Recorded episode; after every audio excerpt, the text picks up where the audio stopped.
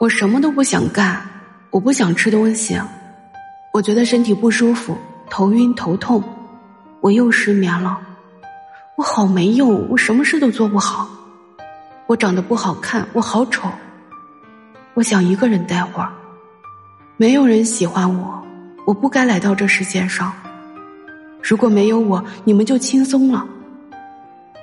这些经常挂在嘴边的话，你有听到过吗？欢迎收听今天的九九夜话，我是主播九九，感谢你的到来。青少年已经成为抑郁症患者的重要组成人群，而且比例还在不断上升。而这些口头禅是一个危险的信号，作为家长的我们要警醒了。孩子并不是无忧无虑的，相反，因为成长带来的迷茫。会让他们的心理状态更加的复杂。其实有时候我们觉得抑郁症离我们很远，有时候我们意识不到抑郁症对我们影响有多大，有时候我们甚至无法理解抑郁症患者为什么会抑郁。很多人下意识的会觉得抑郁症只是无病呻吟，是患者自己的抗压能力不够强。其实不是思想的偏激，也不是抗压能力不够强。抑郁倾向更多是一种情绪。抑郁只是因为生病了。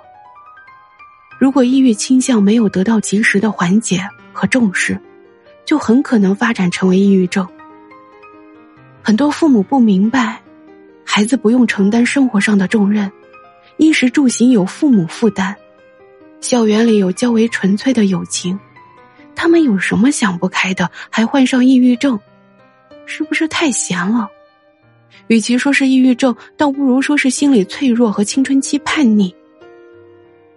其实一些抑郁的现象很容易被家长误认为是青春期叛逆，因此很多患有抑郁症的青少年经常被家长拖半年甚至一年以上，没有得到及时的协助。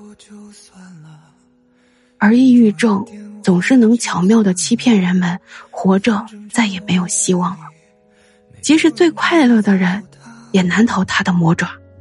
他轻易的榨干了人们的精力，让过去的种种兴趣都不再有吸引力，还会让身体困乏无比。可为什么青少年群体患抑郁症的比例越来越高呢？家庭是青少年抑郁症患者发病的重要心理社会因素，就如同电影《深海故事》里面的女主人公申秀一般，父母离婚重组家庭后对她的忽视和边缘化，原生家庭极度缺爱下，一点点小事累积情绪导致她抑郁。现实中也不乏如此，父母关系不和，无视成绩之外的情感需求。常常无意识的责骂和贬低等情况，会导致孩子没有安全感，出现自卑和焦虑的情绪，情绪没有得到缓解，严重就会转为抑郁。很多时候会通过身体信号表现，例如没有原因的肚子疼、头疼，甚至呕吐等等。殊不知，年少也有愁滋味的。对于患有抑郁症的青少年来说，家人可能是他唯一的希冀，理应成为能够提供支持和温暖的港湾。很多人也都知道罗曼·罗兰的那句名言：“这世界只有一种英雄主义，就是在看清生活的真相之后，依然热爱生活。热爱很重要，这是心理治愈的关键。”就像我们接触的很多抑郁症患者，他们是因为缺少欢愉导致的吗？大部分都是因为对生活没有了热情，看到了人性当中恶的一面，对他人感到失望，同时因为世事无常，让他们严重缺乏安全感，找不到自身的价值，从而滑入深渊。我想告诉大家的是，不要对生活感到失望。现在你所经历的一切不分好坏，他们都是我们人生的一部分。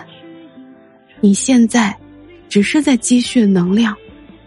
或许我们正处在人生的低谷，世界仿佛是灰暗的，但无论如何，千万不要放弃爱你自己。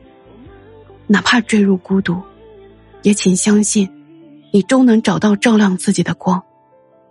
感谢你的陪伴，喜欢本期节目的话，请点赞。祝你健康，快乐。